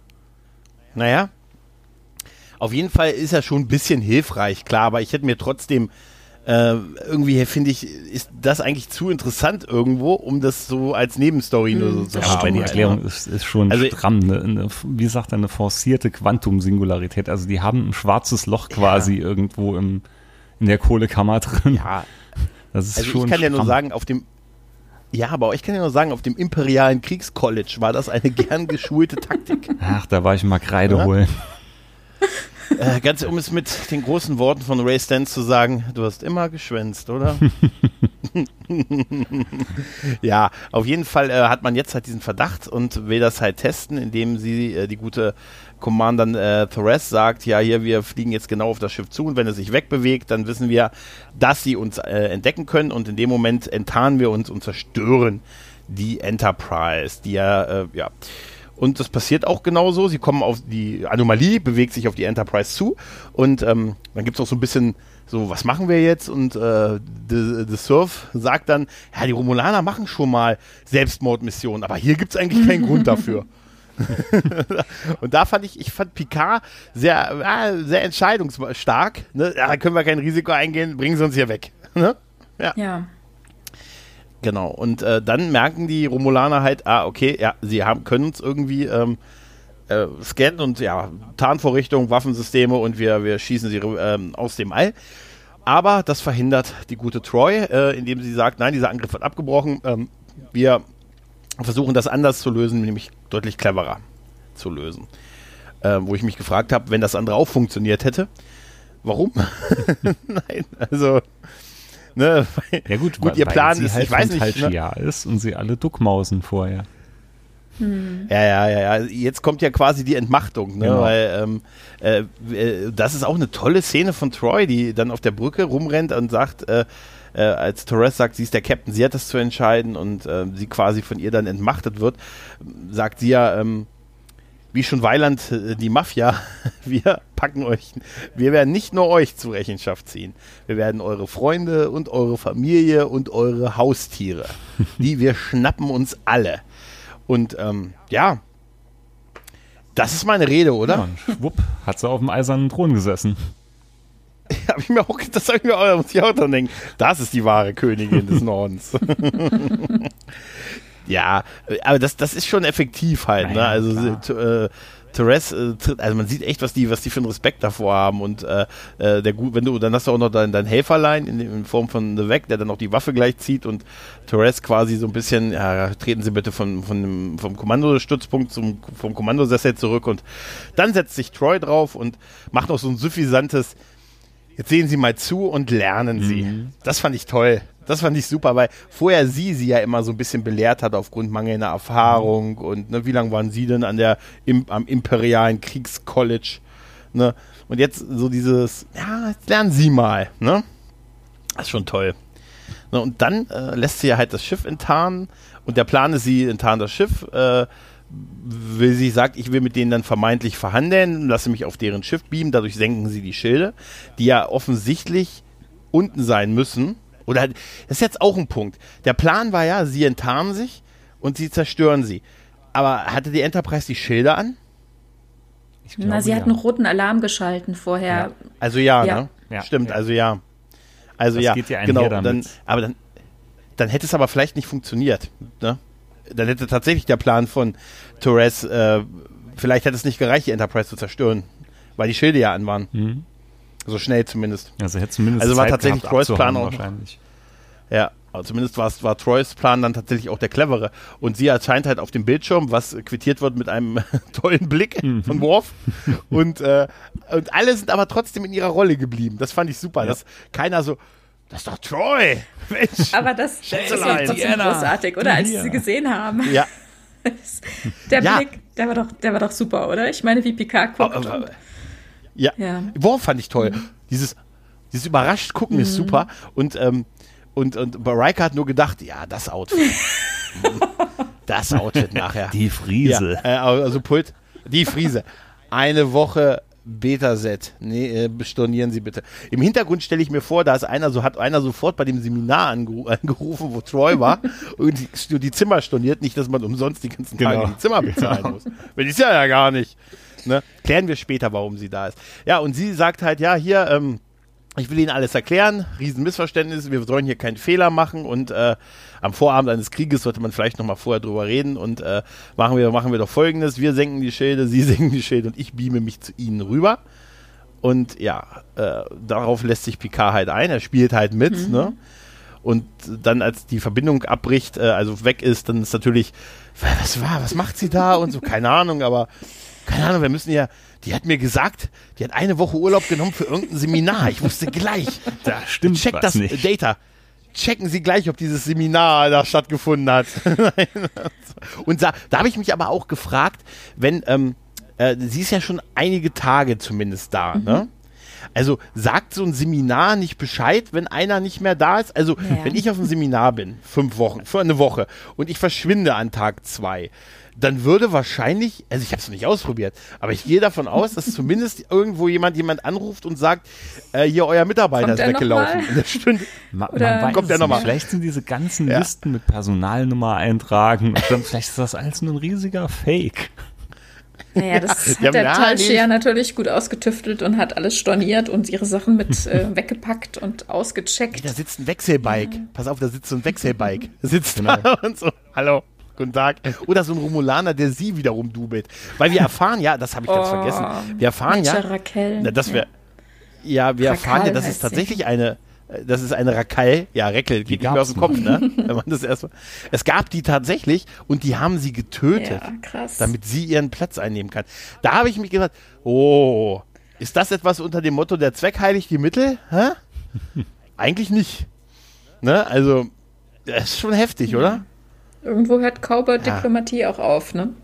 Ja, und das wird einfach so nebenbei in so einem Nebensatz erzählt, anstatt dass man sagt, gut, dass man da vielleicht nicht eine komplett neue Person, aber dass man sagt, ja, wir haben sie, Er hätte es ja zumindest können, ein bisschen charmanter sie- verpacken. Ja, die hatte einen Autounfall, Nee, die wir ist haben sie- ausgerutscht. wir haben ihr- wir haben sie dann halt gerade. nee, wir haben sie einfach, wir haben sie, wir haben ihr Gedächtnis gelöscht und sie, und sie eine Woche in irgendein so ein Seminar gesetzt. und sie, was mache ich hier? Naja, auf jeden Fall ist, äh, äh, ist jetzt, kommt jetzt halt der Moment, äh, okay, die Enterprise senkt die Schilder, ja, dann äh, schießen sie bitte ab und was sie machen, ist halt, die, dieser Strahl hat keine, ähm, ja, keine Feuerkraft, sondern ist ein Transporterstrahl im Prinzip. Oder darauf wird, Der ist so mit, wird, äh, ja, damit werden die mitge genau, damit werden die drei Dissidenten auf die Brücke gebeamt. Und ich muss sagen, ich finde das immer, ich finde das mittlerweile toll, dass die das so machen, dass das nicht mehr immer im Transporterraum landen muss, sondern einfach überall. Ja. In der Szene ist es sogar super, wenn man darauf achtet, gucken Riker und The Seven vorher auf den Boden, bevor die im Beamtransport da erscheinen. Und ich habe mir gesagt, gut, dass die so viel Abstand voneinander gehalten oh ja, haben. Ne? oh ja. Sonst, boah, ist im Captain materialisiert. Oh nein! Ja, oder gleich mal irgendwas gebrochen, ich stehe ihm auf der Brust oder so. Ja, oder stellt euch vor, in Transporterraum äh, materialisiert Ja. und da schläft gerade Miles oder ist gerade keiner da, Ja, ne? ja. Das ist auch blöd. Ja, da habe ich, da habe ich, da habe ich, da habe ich tatsächlich mal eine Frage an euch. Da habe ich nämlich drüber nachgedacht, schon länger, und ich traue mich einfach mal diese Frage jetzt zu stellen. Braucht man eigentlich wirklich Transporterräume? Man kann ja offensichtlich jeden von überall, darum geht's ja, von überall, überall hin beamen. Braucht man wirklich Transporterräume? Ja. Oder sind die nicht eigentlich, Ja, braucht man. Uh. Also für einen sehr sicheren Trans. Also ganz ehrlich, da haben wir schon vor Jahren drüber diskutiert, über solche Sachen. Deswegen kann ich da jetzt einfach mal so sagen, ja. Also Okay. Also, auch sagen, du kannst ja, ein- Erzähl doch Ort-zu-Ort-Transport machen, aber der ist halt nicht so sicher. Ne? Und immer dann, wenn du irgendwelche Interferenzen oder Störungen oder sonst irgendwelche besonderen Umstände hast, ist es absolut sicher, also oder geht man lieber auf Nummer sicher und transportiert von und in einen Transporterraum, weil bei der Transporterplattform und am Schaltpult du einfach noch Sachen regeln kannst. Ne? Da kannst du doch mal irgendwelche Reglerhoren runterschieben, um die Sache nochmal zu stabilisieren, um nochmal neu zu booten. Ich habe doch keine Ahnung, aber also da wird uns immer gesagt, dann ist es sicherer. Also in meiner meine blauäugigen. Vorstellung geht das immer zuerst in den Transporterraum rein und von da aus weiter. Da in dem Fall ja nicht. Weißt du's? Das glaube ich nicht. Das glaube ich auch weiß, nicht. ja, Weiß ich nicht, aber. Also ich habe auch das das technische Handbuch, auch das würde ich nachliefern. es ist, Chancenlos. Kannst du mir einen echten Transporter, kannst du mir einen echten Transporter bauen? Ihr trampelt jetzt hab auf meinen oh, Moment, Träumen. Jetzt, naja, ich, ich habe mich nur so gefragt, weil klar, bei, bei TOS war es immer mal aber Außentransporterraum und so, aber ähm, jetzt sind wir ja mittlerweile auch bei TNG so, dass sie eigentlich überall von überall hingebeamt werden können. Und eigentlich geht es ja nur mal um Materie von A nach B zu transportieren und somit kann man das ja eigentlich von überall. Also manchmal habe ich mich dann gefragt, ist der Weg zum Transporterraum ja, wirklich ja so nötig? Die Gerätschaft, die ne? das ermöglicht. Und die steht halt in dem Transporterraum. Ja, aber da muss ich ja nicht daneben stehen. Also ich habe ja auch einen Server im Büro und ich muss ja trotzdem nicht daneben stehen, um den Rechner hochzufahren. Ja, aber das Signal muss ne? sich ja, wo immer du bist, gut erfassen. Ne? Und manchmal gibt es einfach äh, Bedingungen, die sind nicht so günstig und dann willst du ja nicht irgendwie nur halb ankommen. Deswegen gehst du halt doch lieber in den Transporterraum. Genau, weil da, ja, da hast du auch immer die drei auf drei Meter, wo die, wo die Sachen reinpassen, definitiv. Ja, ich muss sagen, ich bin einfach nur so, ich bin, ach, ich denke mir einfach in der heutigen Zeit, weißt du, mit Abstand und so, da könntest du heute nur noch jede zweite Transporterplattform besetzen und ah. Aber ich habe danach, okay, gut, wenn ihr so clever seid, dann habe ich danach, danach noch etwas, was wir kurz besprechen können. Da könnt ihr mich auch mal erleuchten, meine Freunde, ne? Aber machen wir mal ganz kurz das wieder. Ich finde diesen Transporterbeam sehr schön. Ne, der geht so schön schnell, das Grüne, ne, wie sie da liegen. Und dann habe ich nur gedacht, wäre es nicht sinnvoller gewesen, die auf die Krankenstation gleich zu beamen. Aber naja, das, dafür wird ja jetzt erstmal Personal auf die Brücke bestellt, mhm. was Riker macht halt, ne? Ja, und äh, dadurch ist es natürlich aufgeflogen. Flogen. Der, der Strahl hatte keinen Effekt. Die gute Torres hat jetzt Oberwasser, lässt, checkt nochmal das Ganze und sieht, ey, da ist irgendwas mit übermittelt worden, die Waffen sind manipuliert worden und äh, wirft das natürlich der guten Rackle vor. Äh, ja, und äh, ja, übernimmt wieder das Kommando und erschießt dabei auch den guten weg. Mhm. Übernimmt wieder das Kommando und jetzt ist äh, will noch von, von Troy halt ein paar Informationen oder die natürlich jetzt nichts mehr sagt, weil, na gut, äh, ne, das sind ja unumstößliche Beweise. Ne? Sie weiß, die Waffen die wurden manipuliert, mit den Waffen wurde etwas transportiert und es ist natürlich, und es ist die Ware, die sie, dran, die sie die ganze Zeit transportieren will. Da kannst du nicht mehr viel sagen. Ja. Ne? Und der Plan auf der Enterprise war ja, sie dann im Transporterbeam erfasst zu halten. Ne? Hm. Ja, guter Plan. Der Special Effect Mann David Stipes hat übrigens die Regisseurin überredet, dass dieser, diese Vaporisierung von Nevek besonders dramatisch mhm. dargestellt werden soll. Also nicht so schnell und zügig, wie das normalerweise äh, mhm. vonstatten geht, sondern ein bisschen effektvoller und dramatischer. Und ich fand das auch schon ziemlich schmerzhaft, sah das aus. Mhm. Das sah super aus. Für ihn wahrscheinlich weniger, aber es sah gut aus. Ne? Ja. Ja. Also, ja, auf jeden ja. Fall. Also schmerzhaft sah es aus. Ja. ja. ja. Ich muss immer an diese, diese Folge mit der stumme Vermittler Ja, wollte ich gerade ja. sagen. Sie sich ja das habe ich auflösen. Ja, ja damals, damals habe ich diesen Effekt voll krass gefunden und als ich letztens im Rewatch auch mit Dreck am Dienstag nochmal gesehen habe, dachte ich mir, okay, er sieht natürlich schon, wie die alle so dieses Zurückschrecken machen und freezen und so. Das hat schon so ein bisschen, ne? Ja, aber auch krass. Tja, ja, ja, ja, ja. Na gut, auf jeden Fall, Troy kann nicht mehr viel sagen. Man will jetzt ähm, halt, ähm, ja, eigentlich, ja, was will man eigentlich? Eigentlich will man abhauen, ne? Weil die Enterprise hat ja die Schilde wieder oben. Mhm. Der Warbird tarnt sich. Da habe ich gesagt, okay, jetzt ist die Sache des Kampfes wohl auch vorbei. Aber um sich zu tarnen, mhm. muss man die Schilde senken. Und dadurch kann der Transporterraum äh, die gute Troy erfassen und drüber beamen. Ja. Somit gibt es jetzt auch keinen Kampf. Das ist ein bisschen komisch eigentlich, ne? Ja, es hört ein bisschen Dass sie einfach abhaut. Es hört ne? alles ein bisschen abrupt auf. Ja, also ich hätte gedacht, dass sie sich jetzt noch, aber gut, das Schiff, sie hatte, die Katze war aus dem Sack. Ich meine, es wäre kein Überraschungseffekt mehr da gewesen. Ein Schiff der Galaxy-Klasse ist ein Schiff der Galaxy-Klasse und äh, die Schilde sind voll aktiviert. Natürlich jetzt in dem Moment nicht mehr, wo die sich tarnen, aber gut, ne? Ist wahrscheinlich der Kürze der Folge dann geschuldet, dass es keinen größeren ja. Konflikt mehr bei den beiden gegeben hat. Und die wirkt aber auch nicht so, als wenn sie selbstmordgefährdet wäre, die gute Torres. Nee. Ne? Eben. Für sie ist es ja auch gut ausgegangen. Sie hat ihren, sie hat den Typen losgeworden, mhm. den Verräter in ihrer Mannschaft. Sie hat äh, die äh, Taishia-Agentin losgeworden. Ne? Also ja. sie hat wieder das Kommando. In ihrem Bericht würde ich ein paar Sachen auslassen. Win-Win-Situation. Naja. Und dann habe ich mich gefragt, als Troy jetzt in den Transporterraum gebeamt wurde, ich habe es verstanden, das ist sicherer. Aber warum da Jordi steht? muss dann der Chef, ich habe mir aufgeschrieben, Lever Burton wird wahrscheinlich auch pro Folge bezahlt. Ja. Der war noch nicht zu sehen. Und dann, äh, Lever, Levar hat angerufen wegen Kohle. Man ist ja, eine Szene müssen wir ihm geben. Ja, vor allem fand ne? ich es auch schön, dass sie 90 Grad gedreht materialisierte, ne? Mhm. So mit der Schulter zu, mhm. zu, ja, zu Jordan ja. und sich erstmal umdrehen musste. Dann, dann kam das mit ihrem Lachen einfach cooler raus, oder? Warum war das? Ja, ja, auf ja. jeden Fall. Aber warum war es Jordi? Also tatsächlich nur, damit der Schauspieler zu kurz zu sehen war, oder? O'Brien hatte Bauchweh. Vielleicht haben, ja, oder Colmini haben sie nicht gehabt und ja, vielleicht auch so und, und die wollten kein 0815. Äh, naja, und hier. Jodie haben sie, also Ja. Lever Burton haben sie eh bezahlt, ne? Der war Maincast und jemand anderes hätten sie noch mal zusätzlich bezahlen müssen. Ich stelle mir vor, der stand zufällig bereits komplett maskiert und äh, in Uniform am Set rum und sagte, braucht ihr noch wen? Äh, ja, also eig eigentlich in der Folge, aber naja gut, du hast die letzten, ja gut. Okay, Stell dich da mal hin. Mach ruhig. Ja, oder vielleicht ist das auch so, so kompliziert aus dem Warbird, der schon kurz vor zwischen Tarnvorrichtung, also äh, Das äh, sein, kurz genau. Dass man, dass der Chef, Ja. der Cheftechniker muss ran. Auf jeden Fall, was ich da dann leider nur so ein bisschen dumm fand, dass Picard das Kommando gibt. Jetzt! Also, weil das fand ich ziemlich Ja. bescheuert. Eigentlich müsste doch derjenige, der, der an, äh, an, am Schaltpult äh, steht, wissen, Ja. wann der richtige, gute Moment ist. Ja, in dem Moment, wo sie die Schilde senken und das, äh, ne? Bevor die Tarnung voll aktiviert ist, wo man noch genau weiß, wo sie steht und sie noch erfasst hält und dann selber den Regler betätigt. Naja. Es ist auch ein unglaublich taktischer Nachteil, dass man die sich entscheiden muss, Tarnung oder Schilde. Mhm. Ne? Tja, eine Jetzt sind wir aber auf der Krankenstation. Mhm. Und wir sehen eine bezaubernde, wunderschöne Marina Oh Sirtis, ja. oder? Oh, Ich liebe Ach, ihre Haare.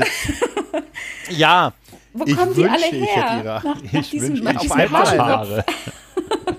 ja, ja, ja, ja, stimmt. Und sie sitzt da und ist gerade irgendwie zurück kosmetisch äh, ja, äh, geholt worden. Und im Hintergrund sehen wir auch noch die, die drei Dissidenten. Ne? Die haben allerdings, die werden noch untersucht. Das ist sehr nett. Wäre geil, wenn man ihnen im Hintergrund Picard, dem, Prä, dem Prätor oder dem äh, im Hintergrund sagt, so, eure Strampeler liegen schon bereit. Die, dann mal husch, husch, rein in die bequemen Sachen. und so. Das zieh ich nicht an. Ja. Genau, und dann gibt es halt noch mal so ein bisschen, äh, ja, ein bisschen Talk, Picard, Troy. Ja, hat sie gut gemacht, Ja. ne? Ja. Marina Sirtis sagte auch selbst, dass die Folge ein Meilenstein, Meilenstein für ihre Charakterentwicklung darstellt. Ja. Ja, sie, Ja. sie hatte ja vorher gar nie Ja. viel Charakterentwicklung gehabt. Sie war ja wirklich Ja, immer nur so ja. stummes Beiwerk meistens. Und Mhm. äh, das, was sie dann mal ein bisschen an Dialog und so hatte, das, auch wenn sie nicht da gewesen wäre, äh, es, es, ja, es wäre genauso vorangegangen wahrscheinlich. Ja, das ist, es hat danach nie wieder einen Counselor in der Star Trek-Serie gegeben, ne? Ja. Obwohl, wie gesagt, sie hat, sie hat einfach wirklich dazugehört, finde Ja. ich. Auf jeden also, Fall. Ähm, sie hat auch definitiv mehr Charakterentwicklung und mehr. Sie hat die, also ich muss sagen, Beverly Crusher haben sie schon sehr, sehr liegen lassen, finde ich. Ne, da hätte man viel mehr draus machen können, wenn sie dieses Ding mit ihrem Mann und, und so das mit Picard und so, das alles so ein bisschen. Sollte ja nicht sein, weiß ich auch, aber ähm, hm, War auch da hätte man ein bisschen, also die so. Frauen sind leider, ja, aber die Frauen sind leider tatsächlich, sie darf nur, sie durfte nur mit einem schottischen Geist schnackeln. Weißt du? Ja, oder mit einem Trill Oh, oder so, ne? Also oder der Sonderbotschafter oder oder. Also es sind immer eigentlich irgendwelche oh, äh, romantischen Verwicklungen, stimmt, ja. Ja, die von Ja, vornherein zum geurteilt- verurteilt waren. Ja. Aber das muss man sagen, ist echt eine wirklich schöne Diana Troy-Folge. Ich fand, also, wir können ja ein bisschen über so allgemein Bewertungen Mhm. mal so reden. Ich finde die wirklich, ich fange mal unhöflicherweise an. Ja. Mhm. Nee, und das wäre total unnötig. Okay, ich mach's einfach. äh, ich muss sagen, ich hatte die Folge wirklich nicht mehr auf dem Schirm. Gar nicht. Also ich wusste grob, worum es ging. Troy bei den Romulanern. Aber ich muss sagen, die hat mich sehr, sehr, sehr gut unterhalten. Ich habe sie mir heute sogar zweimal angesehen. Also ich fand sie unheimlich toll von Marina Sirtis gespielt. Ich fand diese ganze Konstellation auf dem Warbird toll. Ich fand, ich hatte für jede Figur hatte ich Verständnis. Und das ist total selten, dass man auch wirklich mal beim Bösewicht sagt, Alter, das ist total nachvollziehbar. Ich kann sie verstehen und die ist ja jetzt eigentlich nicht böse. Ja. Also äh, da gibt's eigentlich keine guten so richtig. Ich meine, dieser Widerstand hat auch die arme Reckel, Original Reckel getötet, um ihren Platz zu haben. Die haben dann jemanden entführt, betäubt, kosmetisch verändert. Also da ist moralisch, kann da keiner den ersten Stein werfen oder sollte.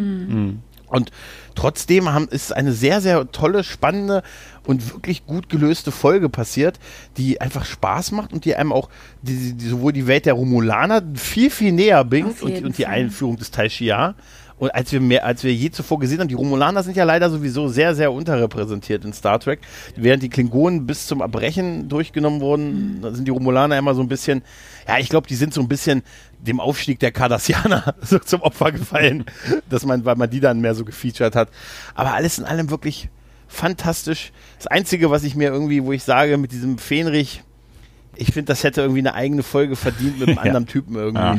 So, diese ganze Thematik. Ja. Wer möchte? Die Dame zuerst. Ja, natürlich. Okay, danke. Ja, geht mir auch so. Ich finde es einfach wunderbar. Ne? Also erstens mal ist es eine, eine Troy-Folge. Troy ist eh nah an meinem Herzen und äh, ich liebe das, wie sie hier endlich mal äh, Platz bekommt, wie sie spielen darf. Und sie spielt das so gut, obwohl sie keine Augenbrauen bewegen kann. Es ist ganz wundervoll.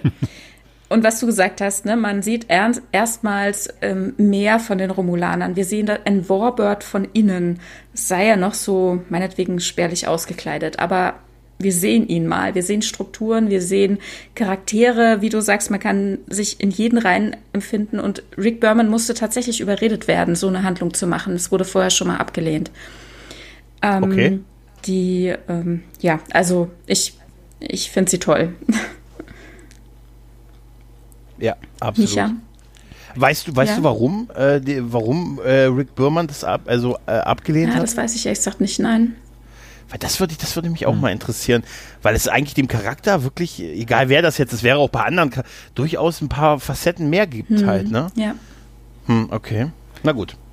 Micha? Ja, also ich muss sagen, es ist mittlerweile, würde ich fast sagen, meine zweitliebste Folge aus TNG. Weil da erkenne ich jetzt wieder das Muster, wo du eben gesagt hast, es war der einzige Balken, der leer war. Das war in der Tat bei mir der erste Balken, der voll war, als ich äh, TNG auf Netflix geschaut hatte. Das war die erste Folge, die ich meiner Tochter von TNG gezeigt habe. Und ich wow. kann mich halt wow. halt noch, das ist auch viel, äh, ja, viel nostalgische Verklärtheit dabei bei mir wahrscheinlich, aber ich hatte mich an die Folge noch unheimlich gut erinnert, als die damals das erste Mal im Fernsehen lief. Und das war ja sowieso gerade so richtig die Hochzeit von Star Trek gewesen. Das mhm. war ja äh, 94 war es wohl. Und da wurde ja, ja. wenn ich es richtig im Kopf habe, wurde die Serie ja regelrecht schon fast verheizt. Also da kam ja immer Folge um Folge um Folge. Und da war ja auch, glaube ich, direkt die siebte Staffel, war noch im, im, gleichen Sommer im Anschluss ausgestrahlt worden. Weil meine Lieblingsfolge, das ist definitiv äh, die Rückkehr von Rohlaren. Und die mhm. war nur anderthalb Monate später ausgestrahlt worden.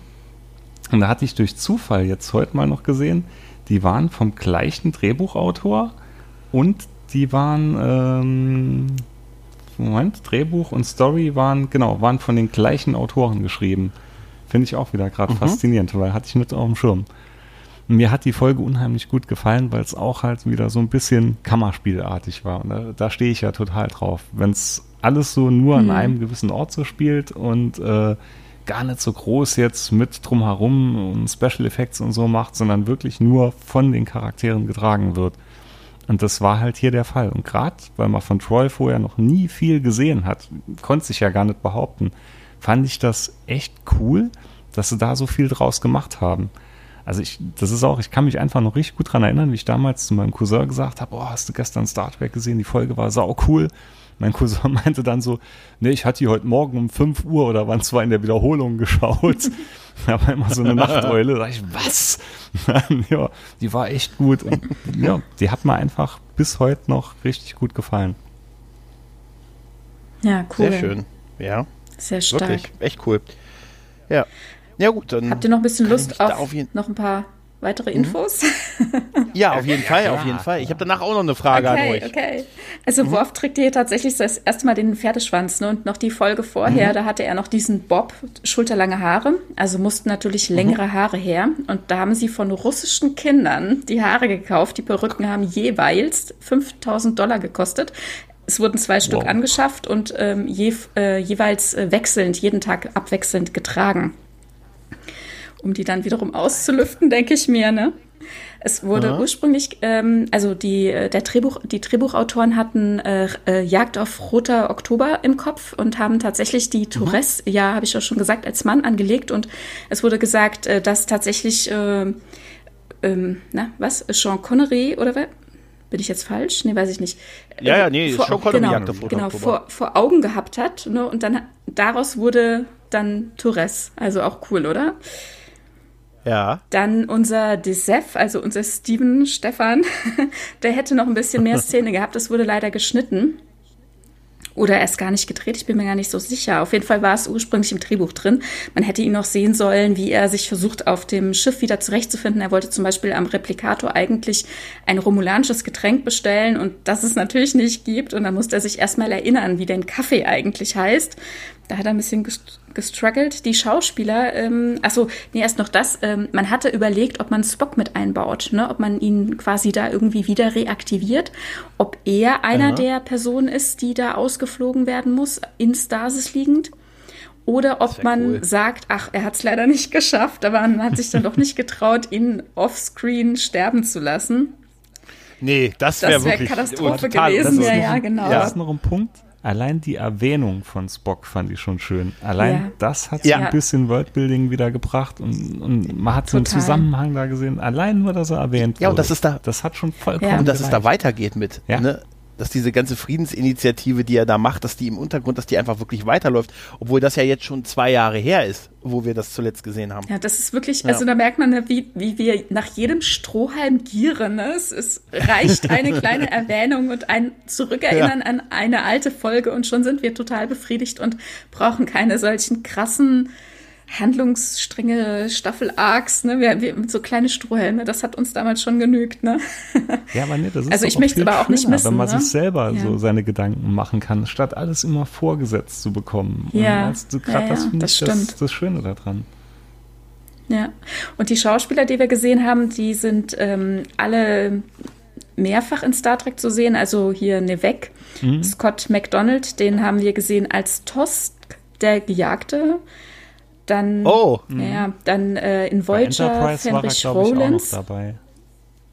Genau, da war er ein Reptilianer, ein Xindi. Oh. Ja. Dollem, ja Commander Dollem, hm, den haben wir öfters gesehen. Mhm. Und ein Jem'Hadar, ein Deep Space Nine hat er auch gespielt. Äh, Commander Torres, das hat, hattest du schon gesagt. Caroline ja. Seymour ähm, war eben auch in den äh, Iconia-Sonden zu sehen, aber eben auch in ähm, hieß die Folge Erster Kontakt, also First Contact, vierte Staffel, TNG, 15. Folge. Genau. Eine Malkonerianerin mhm. und in ähm, Voyager war sie die Mrs. Äh, Templeton, die, äh, äh, ja, die Hausdame im Holo-Roman, in dieser Gothic-Novel von Janeway. Von Janeway. Mhm. Ah, und habt okay. ihr gesehen, achso, und äh, hier unser Decev, äh, der spricht äh, in einigen Star Trek Videospielen und sein Bruder wiederum, des Schauspielers Bruder, spielte in Gambit mit, also in der Doppelfolge äh, Schachzug. Ach, okay. Sehr spannend. Und ähm, mhm. am, am, Steuer, die, das fand ich beeindruckend, am Steuer saß ähm, Fenrich McKnight, gespielt von Pamela Winslow. Die sahen wir auch schon äh, ein ähm, paar Mal vorher in äh, Beweise und Datas erste Liebe. Aber diese Frisur von dieser Frau, die war der Hammer. Ich meine, wie lange hat die vorm Spiegel gestanden, um so auszusehen? Dafür, dass sie dann im Steuer sitzt, ich war wirklich beeindruckt. ja gut, wir guten Eindruck machen. Vielleicht hat Janeway mal gemeint, ich hätte gern so eine Friese wie der Steuermann in der Folge TNG. Alter, das habe ich mir, wow, das ist mir gar nicht aufgefallen. Alter, das muss ja ewig gedauert haben. ja, ja, total. Da war ja, Worf, ja, weil Worfs Zopf so ablenkt in dieser Folge frisurtechnisch. Ja, der hat einen ganz schönen Wachstumsschub, ne? Also wie viele Wochen müssen da vergangen ja, ja. sein, dass die Haare dann so einen Rutsch gemacht haben? Wahnsinn. Vielleicht hatte er wieder ein bisschen was, Pubertät was hat so ein Zopf so. gekostet? Ich frage für einen Freund. 5000 Dollar. Damals, ja, 1993. Wert. Ach, du weißt doch, der Dollar ist ja, nicht. Da war der Dollar noch stark, Micha. ja. Ja, was wolltest du fragen? Ach so, ja, ich hatte. Äh, okay, da würde ich sagen, dann schließen wir jetzt die Folge ab so, und ähm, sagen Salute, auch zu der Frisur vom Steuermann. ne? Und ich hatte noch eine, eine ja gut, an, ihr an euch beiden Technikexperten. Ne? Weil wir hatten das ja mit dem Transporterraum vorhin. Ich habe ja so eine allseits beliebte Theorie, oder was Star Trek 7 angeht, was diese Schildfrequenzgeschichte angeht. Mit dem äh, Klingonenschiff. In dem Film geht es ja darum, dass äh, Lorsa und Betor die Frequenzen der Schilde der Enterprise erfahren wollen, damit sie dann ihre Waffen auf diese Schilde einstellen können. Mhm äh, um dann also, dass diese Waffen durch die Schilde durchgehen. Mhm. Ja? Das impliziert ja, dass die Waffen immer dieselbe Frequenz haben müssen wie die Schilde, also auch von des Schiffs, weil sonst würden sie ja nicht durch die Schilde nach draußen gehen. Mhm. Ja? Das heißt, zum Zeitpunkt, als die Waffen auf die Schildfrequenz der Enterprise gescheitert sind bei den Klingonen, sind die durch die, muss die, müssen die Schilde des klingonischen Schiffes doch auf derselben Frequenz gewesen sein wie die Waffen. das wiederum heißt, dass eigentlich beide Schiffe sowohl keine Schilde gehabt haben, weil be beide Schiffe dann in ihren Waffen den jeweils anderen durch die Schilde gegangen wären. Irre ich mich oder nicht? Ich glaube, du Da bist müsste man das jetzt mal auf der gucken. Spur.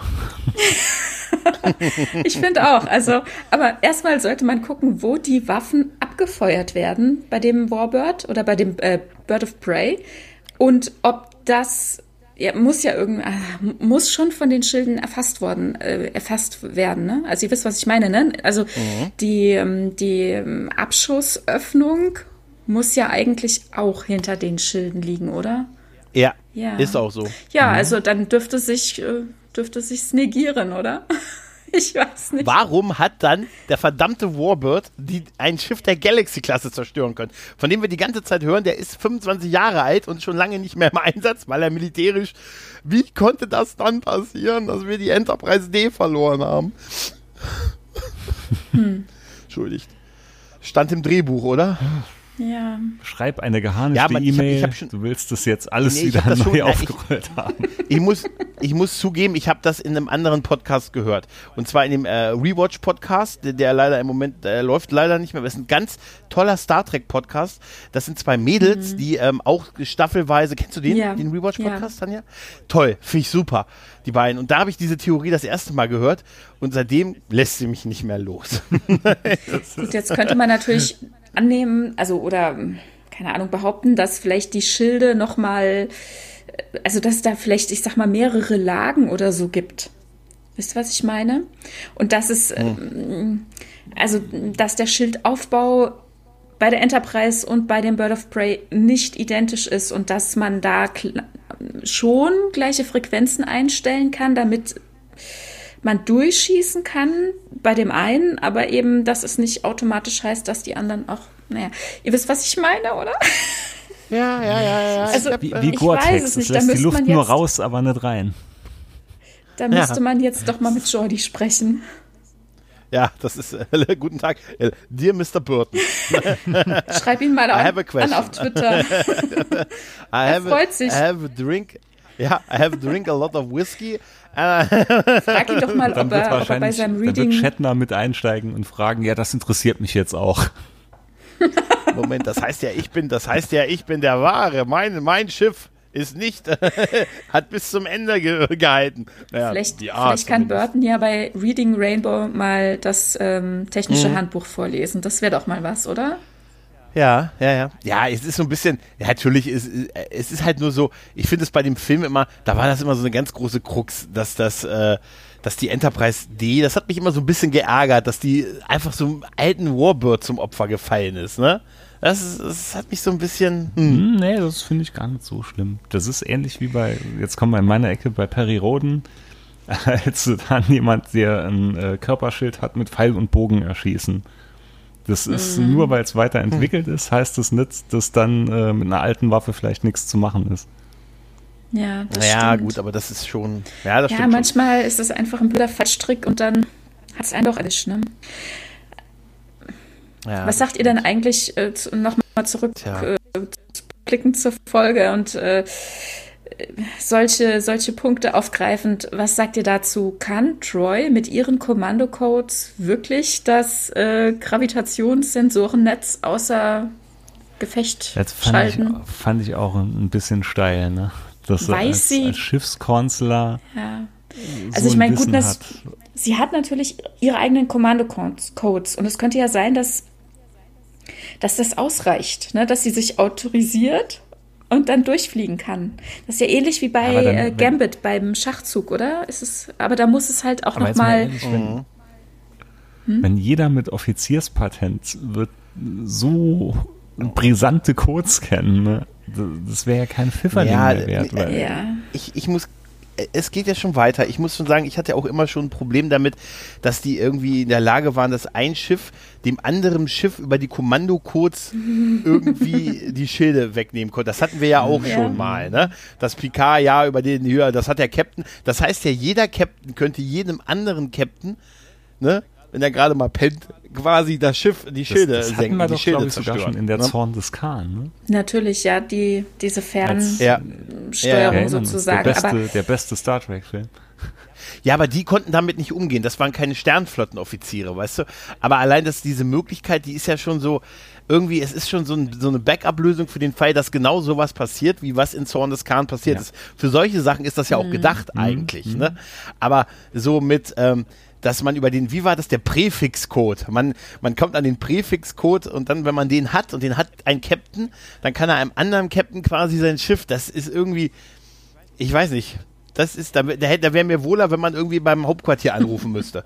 Und da muss einer ins Archiv gehen und da müssen sechs Admirale, müssen dann ihren Schlüssel gleichzeitig umdrehen dann, und dann wird dieser Präfixcode. Der Code ist 1, 2, 3. Und die nächsten drei Ziffern muss man dann Nein. frei rubbeln. ja, richtig, richtig, richtig. Äh, äh, nee, oder der legendäre Selbstzerstörungscode 1a, 2b, 3c. Nein, aber äh, also ich kann mir, es macht keinen Sinn, dass sie ist zwar eine Führungs- sie gehört zu, äh, zur Führungscrew. Aber es macht keinen Sinn, dass das so weit nach unten geht. Äh, also ich würde mir, sie ist Lieutenant Commander, ich würde mir tatsächlich, also wenn's, ich würde schon bei Riker nicht sicher sein. Ja. Also wenn da nur als Vertreter vom Captain, wenn überhaupt. Aber dann nur, dann müsste es eigentlich aufhören. Ne? Und Data, weil er alles weiß. Ne? Aber, oder? Data rechnet ja. die selber aus.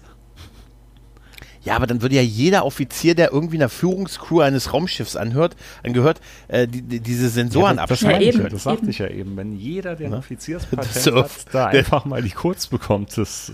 Das wäre so geil. Das Surf, geht Ihr Code noch? Ja, ich sehe gerade, der geht noch. Nein, das ist eigentlich, also ich hoffe nicht, dass sie es machen. Das macht keinen. Das, also, das jetzt grad, hat jetzt ein bisschen gedauert, aber das wäre mega. 20 Jahre, 20 Jahre mega gewesen. Geht ihr, geht, geht ihr noch? Ja, ja, ich hab, da haben sie nie nee, gesperrt. Nee, noch, noch geiler. So, die Surfer müssen sagen, na komisch, das ist ja noch der gleiche wie damals. ja, ja, ja. Wie, sie ja. haben ihr na, Passwort nicht alle drei Monate geändert. Das Passwort ist Passwort 1, weil ich verlange immer eine Zahl zur Sicherheit noch dazu. Ja, aber ist, eigentlich äh, ist das schon wirklich eine steile These. Ne? Und das, äh, sie begründen es ja damit, dass sie jemanden von der Föderation als Backup-Lösung quasi haben wollen, ne, ne? Und das ist halt dieses, diese Codes, diese Code-Geschichte. Aber dann, da, da wäre auch, da wäre auch Troy nicht die bessere Wahl. Troy wäre wahrscheinlich, ne, äh, äh, Reich, äh, Quatsch, ähm, äh, Beverly nee. halt, ne? Jeder Schiffsarzt der Sternenflotte hat diesen Code. Wenn man Verletzte über die Grenze bringen muss, natürlich. Ja, selbstverständlich. Äh, Pille hat den immer gerne ein psychologischer Notfall. Lassen Sie mich bitte durch. mein Gott, diesem Mann geht es schlecht. Jim, diesem Mann geht es schlecht. ist emotional sehr pikiert. Ja. Naja, gut. Naja, naja aber an manchen Ecken komisch, darf man ne? einfach nicht zu so viel denken. Ne? Beziehungsweise man bräuchte mehr ja, Informationen. Wir brauchen mehr Informationen.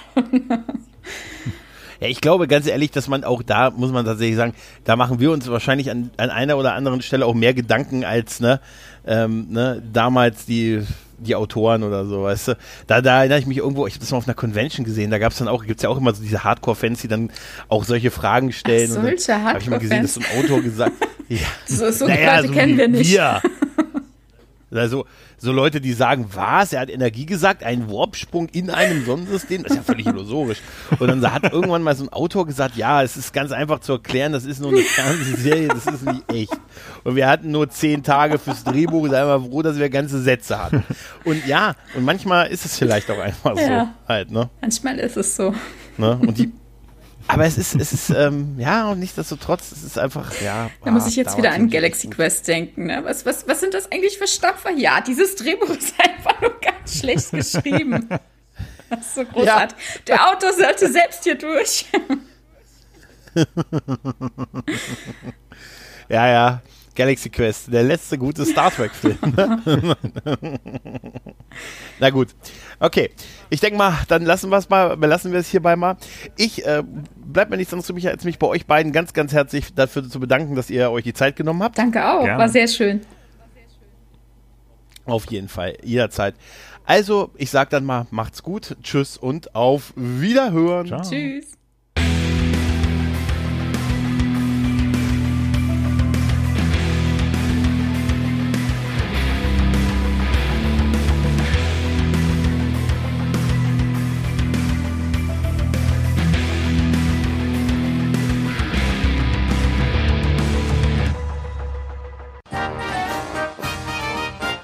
Eine Produktion des Podcast Imperiums.